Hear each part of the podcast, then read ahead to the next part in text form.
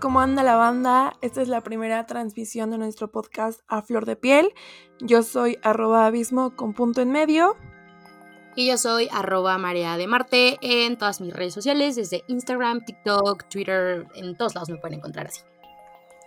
Muy bien, pues básicamente este podcast va a consistir en una charla entre amigas para mantener contacto porque pues no vivimos en la misma ciudad y pues como en general siempre nos ha gustado pues hablar de las noticias, analizar como qué está pasando tanto en las redes sociales como en la cultura pops, pops, como la cultura pop y el escenario social de, de, nuestro país y de todo el mundo, pues básicamente queremos grabar esto y ver si a alguien le puede servir para hacer análisis, para cuestionarse cosas o simplemente para entretenerse. Y bueno, ya vamos a comenzar. Eh, como bien saben todos, las, les escuchas, esta semana acaban de ser los Óscares. Ya sé que no se dice Óscares, pero pues así le voy a decir. Y todos sabemos de la polémica que sucedió entre Will Smith y Chris Rock. Entonces, amiga, no sé, ¿qué quisieras comentar primeramente? Pues creo que, o sea, yo estaba viendo justo como los Oscars porque es como justo esta tradición que tengo año con año. O sea, como sé que su legitimidad ya está terrible y que, o sea, sí, como que el mame que gira alrededor de es más que nada como, pues sí, me gustan mucho, pero yo entiendo que no, no son como realmente tan importantes y son al final personas blancas de cierta academia eligiendo cosas de manera como muchas veces súper arbitraria, ¿no? Pero me encanta el mame. Y, la verdad es que estos Óscares, o sea, estaba muy emocionada porque era como, como, sentía que eran como los primeros Óscares que llegaban después de un periodo como de aislamiento, como que eran como los primeros Óscares de presentación a esta nueva normalidad post endemia del COVID, ¿no? Pero la verdad es que estuvieron bastante, no sé, entre decepcionantes y también entre como incómodos. No sé tú cómo lo sentiste. Pues mira, la verdad, para ser bien sincera, yo intenté verlos. o sea, sí, desde que dieron las seis me metí a TNT a, pues, a, verlos. Pero estuve como así viéndolos de manera intermitente. Digamos que sí había visto varias películas nominadas. Vi The Power of the Dog. Vi Mitchell, la familia Mitchell contra las máquinas. ¿Qué más? Encanto, obviamente. etc, etc, ¿no? Y yo creo que vamos justo por la misma línea de que a pesar de que sabemos que hay un sector en el que sigue siendo muy relevante estas, estas premiaciones, la realidad es que ya no podemos decir que sigue manteniendo esa vigencia pues actual más popular zona que antes sí, ¿no? Entonces yo creo, y bueno, por eso hay tantas personas que dicen que lo que sucedió entre Chris Rock y Will Smith fue pues factuado, ¿no? Para elevar el, el ranking, el rating de los Óscares. Y la verdad es que yo no lo sé, o sea, sé que ya hay como mil videos de YouTube analizando si realmente fue un golpe, un golpe de verdad eh, o si no lo fue. Pero yo creo que al igual que los Grammy, son unos premios que ya pues están más que cuestionados, que se sabe que corresponden cierto, a cierto sector político social de Estados Unidos, etc, etc, pero pues lamentablemente creo que siguen teniendo esta esta gran el gran abordaje de las películas que son más mainstream, sobre todo en las plataformas de streaming, ¿no? Entonces sí sigue, por, por, por más que cada vez han incluido más películas extranjeras o cortos extranjeros, todavía podemos decir que siguen siendo pues respondiendo a este patrón hollywoodense, ¿no? De lo que le gusta al mundo occidental, ¿no? Al mundo occidental y el mundo occidentalizado. Y pues ya sabemos que la gran decepción de la noche fue... Sí, Coda, pero yo diría que he visto más críticas hacia que haya ganado Encanto. Sí, yo la verdad, o sea, como sobre lo primero que menciona sobre si fue actuado o no el golpe de Will y Chris, creo que eso es lo más irrelevante. O sea, lo que yo le decía a las personas, como no, es que fue actuado para elevar el rating. Y yo, incluso sí, incluso sí, o sea, simbólicamente esto, ¿qué significa? O sea, como incluso si es actuado y decidieron como hacer esto, ¿por qué nos importa y por qué esto como que es como significa y como atrapa muchísimas cosas del contexto en, en Hollywood y cómo es que ¿qué nos muestra, no? Al final creo que inclusive si hay cosas que son actuadas, reflejan como la realidad y reflejan lo que pensamos y la ideología. Hay un chingo de cosas que, pues, pues en las que, pues, en las que creemos o incluso que hacemos como normalmente. O sea, creo que incluso si es actuado es muchísimo más problemático porque significa que es algo que, o sea, como todo el trasfondo detrás de esta acción es aceptado, es aplaudido y pues se tiene que actuar para elevar este rating, ¿no? O sea, como la gente ya sabe qué es lo que vende y qué es lo que no y, pues está haciendo o monetizando como este tipo de violencias, que después vamos a hablar como qué es esto, y, creo que eso es súper grave, pero creo que lo más irrelevante es como si es actuado o si no es actuado, y, justo, ¿no? Creo que independientemente si estos eventos son, sí, o sea, al final todo esto es de consumo occidental, ¿no? Creo que llevan muy pocos años incluyendo eh, como todo este contenido que viene, por ejemplo, Corea, que se ha estado como alzando muchísimo, o incluso todo este cine latinoamericano. Eh, que realmente no es latinoamericano, ¿no? O sea, Disney es un monstruo estadounidense, pero yo sí siento, o sea, yo voy a seguir viendo los Oscars, ¿no? Pero creo que es importante diferenciar entre, yo sé, o sea, yo veo los Oscars porque el mame me parece chido, muy diferente a decir cómo esta organización es legítima, esta organización es justo como la mera mera del cine, la que califica esto y la que tiene como la mayor decisión, importancia, información y todo sobre el cine cuando realmente, pues no, ¿sabes? O sea, yo le hubiera dado el premio a muchísimas otras. Encanto, obviamente, sí, por Lin Manuel Miranda, pero entiendo por qué muchas otras personas como, ¿sabes? No. Mm, pues yo creo que en primer lugar lo que sucedió nos revela una cosa, ¿no? Que las, premiación, las premiaciones, los artistas, las, las actrices, los actores, etcétera, etcétera, siguen siendo lo menos relevante de, de los Oscars, ¿no? Y más cuando hay un evento mediático y mediatizado como lo que sucedió. Pero yo la verdad, si soy team, no fue actuado.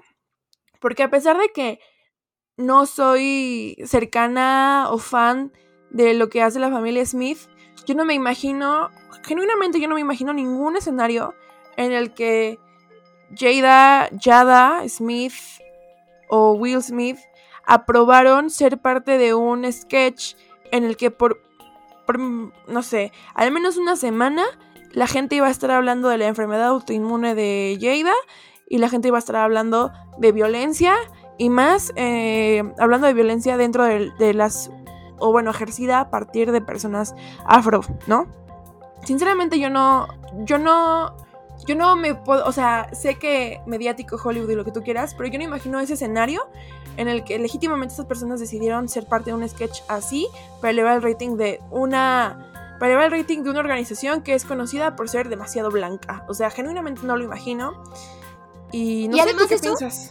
Ajá, o sea, y creo que además de eso, o sea, como si lo ponemos en comparativa, ¿qué ganaban? O sea, como esto, o sea, si este era, o sea, como si hubieran aceptado, yo creo que si aceptas participar en algo así es porque tú ganas algo, ¿no? Y creo que todo el beneficio se lo llevó la academia, o sea, la academia de los Oscars por el rating y todo esto, porque la realidad es que ellos no tenían, yo siento que no tenían como la necesidad de, justo porque eh, Will Smith acaba de hacer una película en la que sabía que era muy, muy probable que ganara un Oscar, entonces tenía como todos los ojos y, todo el foco ya enfocado en él y en su familia.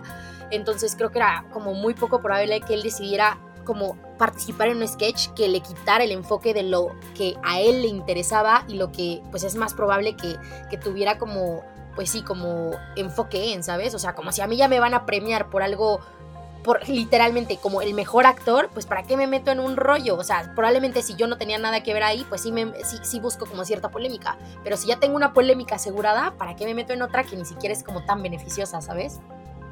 Además he sabido que esta, la familia Smith en algunas ocasiones ha llevado a cabo protestas simbólicas en contra de premiaciones estadounidenses. Entonces, no, no sé o no imagino, a lo mejor es porque no he checado completamente esta teoría de que fue actuado, pero no imagino cómo pudieron haber sido parte de algo así, no.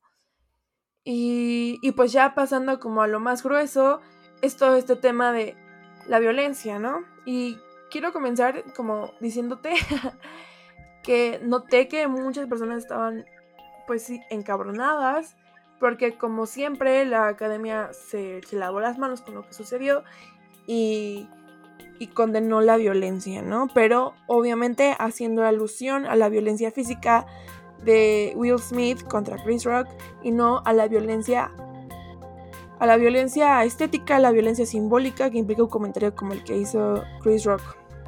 ¿Tú qué piensas? Justo. Sí, y, creo que esto es que es un tema que se puede abordar desde muy. O sea, creo que podemos profundizar muchísimo. Porque lo que yo evaluaba era varias cosas. En primer lugar, como la parte de los sistemas de opresión, ¿no? Como es que esto.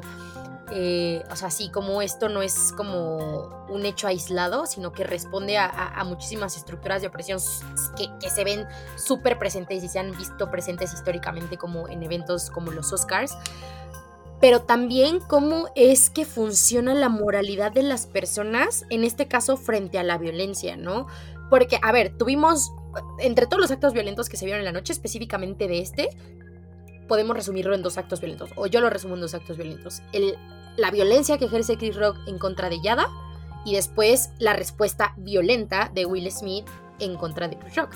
Y cómo es que en nuestro psique y en la moralidad de las personas es más fácil para nosotros condenar esta violencia física, reprobarla, pero sin duda alguna, pero no reprobamos y no condenamos la violencia que fue en primer lugar la primera y en segundo lugar la que puede tener como muchísimas más afectaciones dado el contexto de Yada, dado que es una enfermedad, o sea, como dado que es una mujer, una mujer negra, una mujer negra en Estados Unidos y una mujer con una enfermedad autoinmune además, ¿no?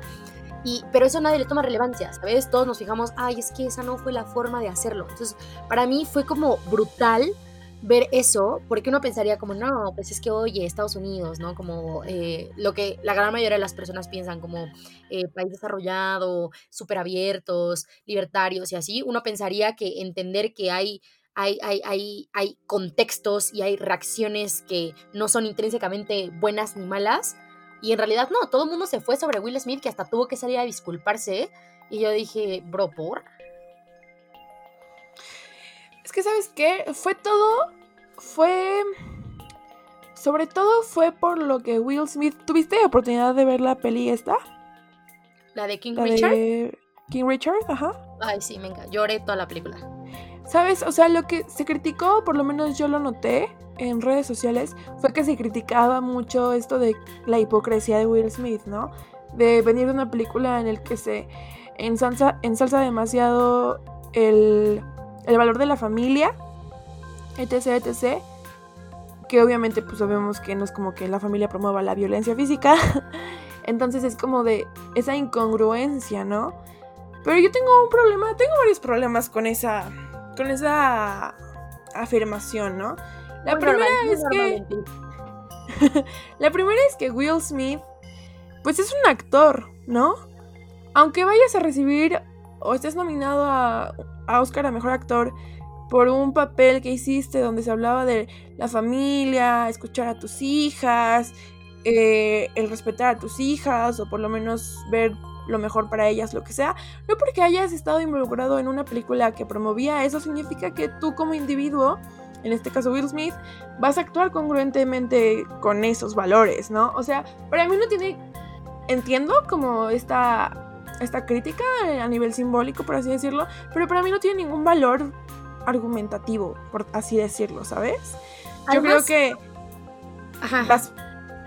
No, o sea, creo que, ajá, lo que justo como aunado a ello, creo que también es como separar, no como dicen, como el arte del artista, pero creo que también, o sea, no por hacer un papel o por actuar algo significa que estás de acuerdo con esos valores como en tu normalidad, ¿sabes? O sea, es como si yo fuera actriz y alguien me dice, oye, te voy a contratar para hacer el papel de una persona provida porque quiero mostrar tal mensaje, y yo soy actriz, pues yo te diría, ah, ok, yo ojalá hacerlo, y no porque, ¿sabes?, esté de acuerdo con los valores de una persona provida, pero yo estoy actuando para dar un mensaje de ciertas cosas. Yo no creo que eso me vuelva incongruente, yo creo que aunque yo sea pro decisión en mi vida cotidiana y yo Mariel en el plano real y no en el plano de la actuación, no significa que no pueda hacer un papel donde refleje valores completamente contrarios a los míos y que por eso me puedan llamar incongruente porque al final es una actuación y el mensaje pues ya es problema del director. Inclusive creo que en ese caso te tendrás que meter con el director, con el guionista, pero no con el actor. Es más, o sea, justo para traer el dato, Will Smith no participó ni en la dirección ni en el, ni guion de la película. O sea, para mí es como de, ok, es completamente pointless señalar eso, ¿no? Y ahora entrando a un tema un poco más intenso, está esto de que la gente, eh, por lo menos a nivel mediático, a la hora de realizarle un juicio a una persona igual mediático, no toman en cuenta ciertos factores que podrían ser parte del contexto, ¿no? O sea, pensemos un poco. Hay un gran bando en Twitter que defiende un poco las acciones de Will Smith al tratarse de un hombre negro. Bueno, no justifica, sino más bien contextualiza y entiende y no castiga o no cancela, ¿no? Evidentemente. Y algo que me planteaba Luis es, ¿qué pasaría si quien le hubiera metido el putazo a Chris Rock hubiera sido Andrew Garfield, por ejemplo. No, pues la Yo creo sí, súper diferentes. O sea, la gente dice, o sea, me choca como estos análisis de la gente, ¿ves que nos llaman generación de cristal? Vamos a llamar a esta generación de cemento, eh, que dicen, ay, es que ustedes ya ven racismo en todos lados, ustedes ya ven misoginia en todos lados, ustedes ya ven tal y yo pues no es que la veas en todos lados, es que está en todos lados, ¿saben? Yo te aseguro que si hubiese sido Andrew Garfield o cualquier otra persona blanca, o inclusive una mujer blanca, e, e, ese, ese, esa acción violenta hubiese sido legítima. Pero como lo hizo un hombre negro, pues, o sea, claro que tiene, o sea, tiene todo que ver con, con, con, el racismo. Y ahora pensémoslo, pensémoslo desde el otro lado como esta, esta, esta banda que es más consciente del racismo, que de una u otra forma contextualiza a Will Smith, probablemente no habrían hecho la labor justificadamente, con justa razón, de analizar por qué Andrew Garfield hizo lo que hizo, ¿no? Y aquí entra el tema de que la diplomacia o el arreglar los problemas de una forma pacífica es privilegio de las personas, pues blancas, de las personas en una clase social más, más con más recursos, de los ricos, etc., etc., ¿no? O sea, la violencia como tal, física, tiene un lugar, sobre todo en las comunidades históricamente oprimidas, y creo que eso es importante a la hora de querer juzgar o no juzgar a Will Smith. Sí, justo. Y creo que ahí justo entra lo que te mencionaba en un principio del tema de la moralidad, ¿no? Cómo es que hay cosas que son socialmente aceptadas y otras que de verdad son, o sea, ni siquiera lo menciones, de acuerdo a como ciertos, o sea, como, sí, estas personas que creen que la moral es universal, es como, mm, la moralidad es como súper local y súper específica y súper contextual. Y, y, justo lo que yo notaba es como, justo, no contextualizan y no, y, y, justo se ponen en un plano de superioridad moral de yo no hubiera actuado así, o sea, yo hubiera hecho un concilio, hubiera mandado un pliego petitorio y hubiera solicitado de la manera más atenta y es como tú, o sea, en primer lugar creo que dejan de lado como toda la parte emocional que implica el ser una persona, o sea, como ser un individuo con emociones, como si automáticamente... Y tu esposa. Ajá, exacto, una persona que quieres como si todas las personas tuviéramos como, ni siquiera te digo el control o el temple, sino como si todas las personas tuviéramos que reaccionar exactamente de la misma manera ante un acto que es ofensivo, que es violento, que es hiriente, ¿no? Pues no, no reacciones de la misma manera y, se me hace como, como bien no sé, bien hipócrita decir como, ay, yo hubiera reaccionado diferente. Y yo, dude, o sea, te estás metiendo en muchísimas cuestiones que no sabes cómo le están pasando a esas personas, en primer lugar en ese momento, y con lo que han tenido que lidiar tanto tiempo, sobre todo en una cuestión de una enfermedad, ¿no? Pero también punto número dos, es cómo es que esta superioridad moral de, es que eso fue violento, punto, ¿cómo es que condenas y repruebas algo así? sin ni siquiera darle cabida a un juicio o a un como análisis un poco más profundo de, ok, pero ¿por qué se da esto?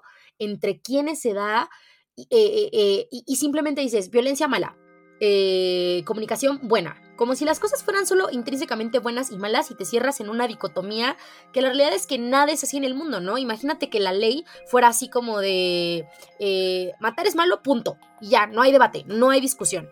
Y entonces, ok, ¿y qué pasa con la defensa sobre agresores? ¿Qué pasa con, no sé, un buen de cosas? Creo que justo aquí nos damos cuenta en cómo es que la sociedad de verdad creo que tiene que empezar a contextualizar más las cosas y dejar de analizar todo desde un piso de superioridad moral cuando no entiendes de otras experiencias y de otras realidades. Creo que es bien fácil para ti decir, güey, yo hubiera actuado diferente cuando eres una persona blanca, cuando eres una persona de clase alta que siempre te han defendido y que muchas veces no recibes ese tipo de críticas ante millones de personas. Claro, y no sé, a mí me estresa demasiado como esta dinámica que tenemos, sobre todo en Twitter, de que cuando sucede algo polémico, a la gente le urge posicionarse, ¿sabes? Yo soy team no a la violencia física, yo soy team, güey, este, este vato obviamente está defendiendo a su mujer como no lo iba a hacer, ¿no? Y yo soy team Will Smith tenía una razón para defenderse, más allá de, más bien considerando todos los factores, ¿no? Y, y es chistoso porque así, así como surge esta necesidad, así de fácil se genera como esta cuestión dogmática, sentenciosa, de opinar, ¿no? Y ya no hay cabida para, para algo más. Y en general así es como funciona Twitter. O sea, Twitter es la red social por excelencia de la cultura de la cancelación, de la cultura del odio, de la cultura del desecho, etcétera, etcétera, etcétera. Y aunque hay cosas demasiado valiosas que pueden incitar como la conversación y lo que sea, pues también eh, voy a sonar super boomer diciendo esto, pero mantienen esta polarización, ¿no? De que solamente sigo a la gente que piensa como yo, solamente sigo a las personas con las que estoy de acuerdo y todas las personas que, que opinan diferente, pues ni siquiera las topo, ¿no? Y empieza, más allá de la polarización, empieza como todo esto de que, ahora sí que, ¿cómo se dice? Eh, cuando se manda un mensaje y se va perdiendo y así, así, así. Eh, se bifurca. no. Eh, o sea, como teléfono descompuesto, ¿no? Ajá. Porque llegaba a ver algunos, algunos tweets en redes, en Twitter, obvio, ¿verdad? Que hablaban sobre las estas personas que están contextualizando la violencia que puede ejercer un hombre. Eh, básicamente estaban siendo misóginas por defender a Will Smith de una acción de la que potencialmente se pudo haber defendido esta, la misma Yada, ¿no? Y no solamente eso, sino que las mujeres feministas o las mujeres que practican el feminismo que contextualizan estas violencias eh, están culpando a las otras feministas de no contextualizarlas, ¿no? O sea, o de juzgar a, a Will Smith de ser un machito violento y punto, ¿no? Entonces, pues ya, o sea, simplemente ya, o sea, parece que solamente hay dos posturas, parece que unas están culpando a las otras por hacer un análisis que las otras personas no están haciendo, etcétera, etcétera, etcétera. Y ahí se pierde todo lo rico que podría ser conversar realmente, ¿no? O abrir un diálogo o lo que sea. Justo, o sea, creo que todo este, esto, o sea, como la otredad que se ha generado, y es que no solamente en Twitter, ¿no? O sea, creo que Twitter es literalmente el reflejo de cómo se está viendo la sociedad hoy en día como fuera de la virtualidad, ¿sabes? Como en el plano de la realidad. Y pues bueno, malo, eso ha permeado en Twitter o probablemente la virtualidad ahora permea en nuestra realidad, que creo que eso es más probable, ¿no? Y, y cómo, o sea, al final sí, yo creo que yo soy ese claro ejemplo, que solamente sigo a las personas que como coinciden con mi mentalidad. Y a ver, yo, yo soy pro no discursos de odio, no hay, no, no, o sea, no se les debate, sino que se les combate, pero también tengo como ciertos problemas con esta afirmación, porque yo digo, si solamente se les combate y no se les debate, o sea, entonces siento que partes de un piso en el que todas las personas somos super woke, estamos súper deconstruidas y tenemos como toda esta idea pro derechos, pro libertades, pro dignidad humana, etcétera, cuando la realidad es que el sistema sigue ahí afectando la realidad de las personas y bueno malo ese sistema está basado en opresiones. Entonces, yo no es como que le voy a decir a un niño o a una persona que no tiene como el privilegio académico, el privilegio que yo he tenido, por ejemplo, para acceder a todos estos como círculos super wokes. Y si yo llego y le digo, no, es que tú piensas eso, entonces eres un eh, ignorante, transodiante, este, racista, etcétera, yo no te debato, yo te combato. Siento que justo es lo que está sucediendo hoy en día y lo podemos ver en esto creo que justo lo que yo buscaba e hice un TikTok al respecto fue, fue más como esta idea de explicar como ambas posturas en cuál yo estaba posicionada, pero como que entendía ambas y que como, ¿sabes? Como cómo podemos enriquecer esto, cómo podemos como discutir esto sin caer en, en, el odio y sin caer también en, un falso debate. Y tampoco caer en, esta idea de quién tiene la razón o quién no la tiene. Y, y, y sobre todo respetando como a las personas y no revictimizando. Creo que esto se puede tener inclusive si tienes como ideologías abismalmente distintas, pero luego creo que los de derecha o la gente como antiderechos abusa de eso. Ay, no, es que tu discurso no incomoda o es que, este, yo qué sé, eh, es que no aceptas otras ideas. No, no es que no aceptes otras ideas. O sea, yo estoy, yo estoy abierta a la discusión siempre y cuando tú no te pases de lanza. O sea, si tú vas a empezar a decir cosas que está literalmente atacando a los derechos de ciertos individuos o está revictimizando, no voy a hablar contigo porque ni siquiera es que estés abierto a una nueva postura o perspectiva, solamente eres una persona necia, aferrada, con la que no voy a hablar. Yo tengo dos cosas que decirte que no tienen nada que ver una con la otra, pero mira, te cuento la primera. Yo estoy de acuerdo parcialmente con esto, porque algo que yo estuve, o sea, yo también era team, los discursos de odio no se, no se debaten, se combaten, a la verga esas personas, bla, bla, bla, ¿no? Y algo que me hizo mm, abrir mi tercer ojo, digamos, fue que hace unos años, no sé si recuerdes, que con APRED armó como un debate sobre racismo al que iba a ir entre muchas personas que, que tocan esos temas de manera pues seria eh, Chumel Torres, ¿no? Y ya sabemos, ya sabemos que todo el mundo tenemos un conflicto con Chumel Torres, ¿no? Sí. Pero, y al final, o sea, como que esta presión social hizo que con la pred cancelara el debate. Unas semanas, unos días después, se hizo el debate por otro medio. Y igualmente participaron Tenoch Huerta, participó Chumel Torres y sinceramente no sé quién más. Pero recuerdo yo muy bien que lo que pensé en su momento fue claro, o sea, Chumel Torres, adiós, ¿no? O sea, ojalá que nunca nadie te dé más espacio, ¿no? Pero luego dije, ok, a Chumel Torres, ¿cuántas personas lo siguen? Es súper, es una figura pública increíblemente relevante en México, ¿sabes? Y si lo sigue un millón, dos millones de personas, es porque ese un millón o dos millones de personas piensan, coinciden con él en algunas ideas, sino es que en todas, ¿no?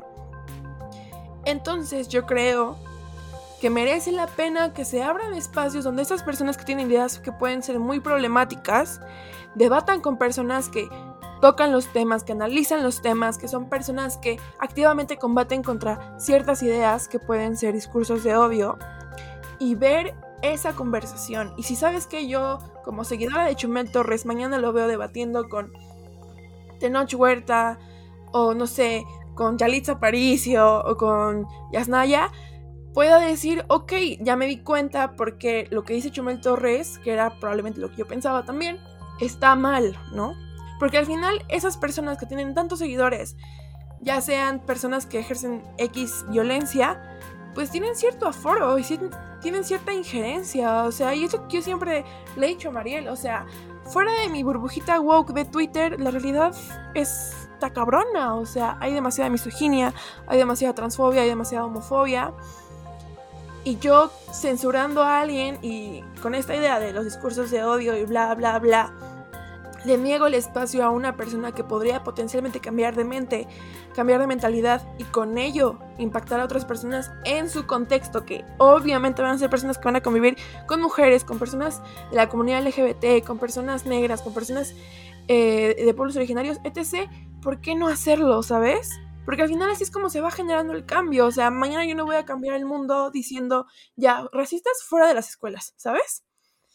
Entonces, aunque yo entiendo de dónde viene este hartazgo y es como de, güey, yo no tengo por qué educar a nadie, creo que es importante que sigan existiendo espacios donde las personas puedan dialogar sobre estos temas. Pero claro, o sea, hay, hay de espacios a espacios, ¿no? O sea, tampoco voy a atraer a cinco personas racistas a hablar sobre, sobre eh, racialización, sino una persona que pueda poner en contexto la conversación, ¿no? O sea, tampoco se trata de, como el meme de Boyac, ¿no? De traer cinco hombres a debatir sobre aborto. No, pues no. Esa era la primera. Si quieres, contéstame y yo te cuento la segunda, amiga. Para que no me eche mi humildad. sí. O sea, es que, es que es un, es, un tema. O sea, yo de verdad creo que todavía no llego como una conclusión como así, que te diga, esto es lo que genuinamente pienso, porque sigo como debatiendo en mi cabeza, ¿sabes? Porque por una parte, digo, tenemos Senderia, ¿no? Para los que no sepan, Senderia es una asociación civil que fundamos y que busca como promover a través de la educación, como la protección de derechos humanos con perspectiva interseccional de en contra de todas las opresiones, ¿no? Para que luego lo sigan en Instagram. Pero. arroba senderia.ac. aquí pondremos un sonidito. Pero el punto es, o sea, Y la tenemos porque creemos en el cambio, creemos, creemos en la educación, creemos en el diálogo, creemos en, pues sí, creemos en el cambio social y en, que, y en la discusión y en la educación. Entonces creo que tomar una postura en la que digamos, no, no debatimos, no dialogamos, no educamos, sería absurdo de nuestra parte entendiendo que es literalmente a lo que nos queremos dedicar en nuestras vidas, ¿no? Pero yo siento y digo, bueno, pero es que esto lo hacemos con niñes sobre todo, ¿no? Como con infancias. ¿Qué es lo que sucede, por ejemplo, con adultos? ¿Qué es lo que sucede con servidores públicos? ¿Y qué es lo que sucede con gente que ya creció como con estos sistemas? Y por una parte yo decía, bueno, solamente me voy a dedicar a, los, a las infancias, pero con adultos a la chingada. Si tienes una mentalidad de mierda, yo no voy a hablar contigo, punto, porque tienes un chingo de discursos de odio, adiós. Pero, ¿qué va a pasar cuando estas personas se relacionen con otras personas de comunidades vulnerables? Pues las van a violentar. Y entonces no hubo nadie que les pusiera un estate quieto.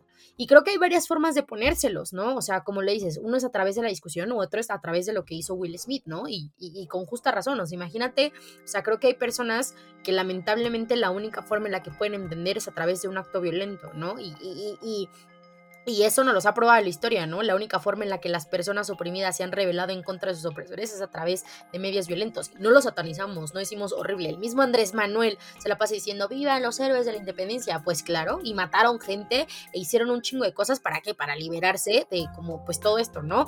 Entonces, y eso no lo condenamos. Claro, entre comillas. Ajá, bueno, sí, claro, entre comillas, ¿no? O sea, la historia es... Pero cualquier evento histórico que está en nuestros libros está manchado de violencia y no lo condenamos. Les ponemos les ponemos monumentos, los ponemos en nuestros himnos y nuestras canciones y los contamos y estamos orgullosos de ellos.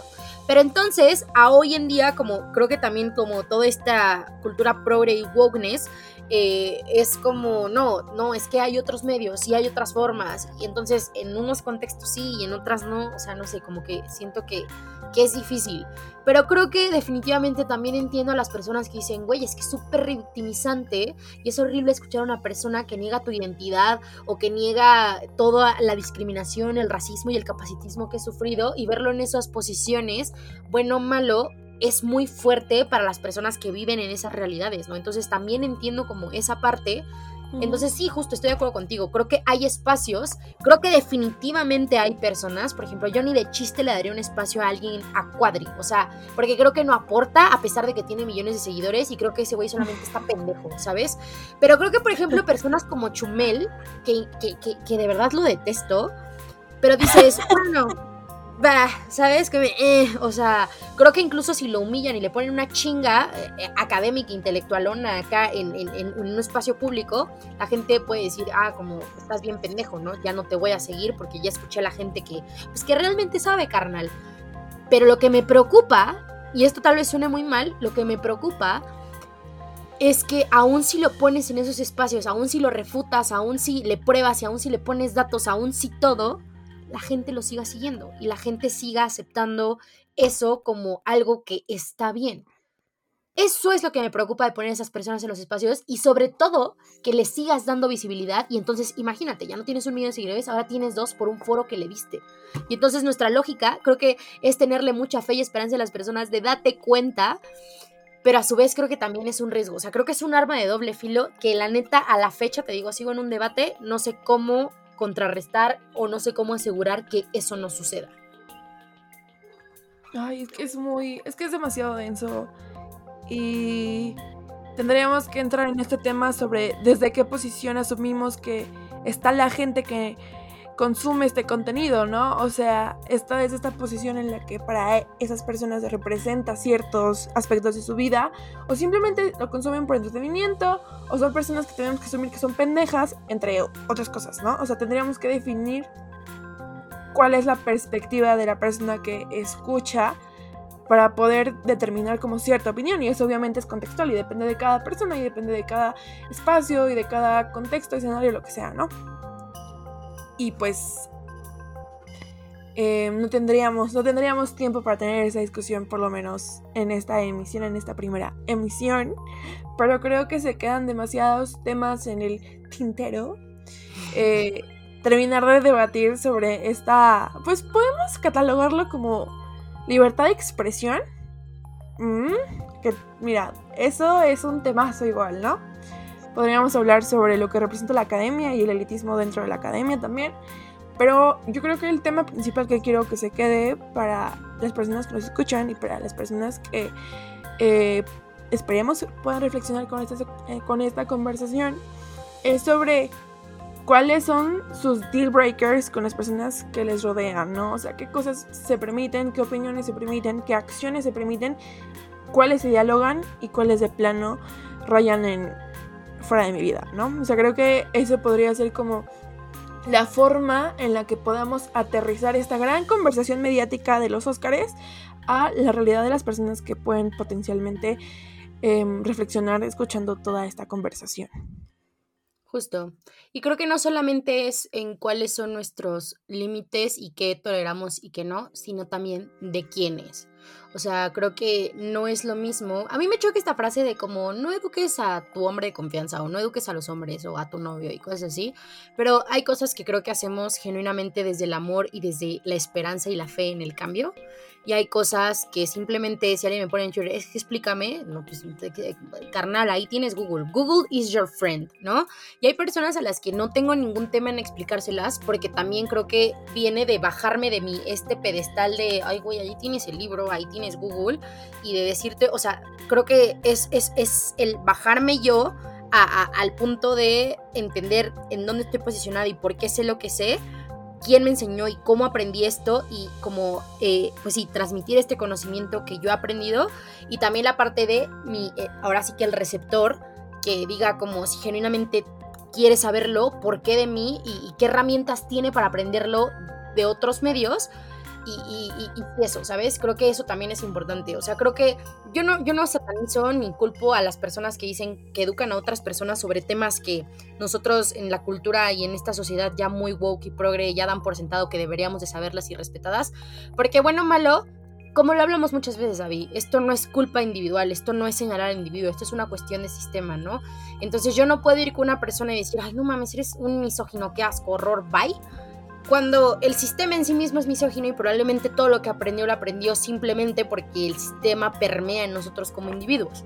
Pero justo, ¿dónde están los límites? ¿A quiénes y cuáles son las herramientas que tú tienes y los mecanismos como para aprender estas cosas en comparativa conmigo? Y ahí llegamos a un concilio. Pues lo que decíamos un principio, todo es contextual. La violencia no es intrínsecamente buena ni mala. Educar a ciertas personas sobre ciertos temas tampoco es intrínsecamente bueno ni malo. Creo que es una decisión individual y creo que pues sí, justo, que espero que esto les sirva de reflexión y que, y que, este, pues sí, que nos cuestionemos todo el tiempo y que si vamos a tomar una postura no está mal, siempre y cuando pues estemos abiertos a un debate que no, que no afecte en la dignidad y en, la, como, y en los derechos de las personas.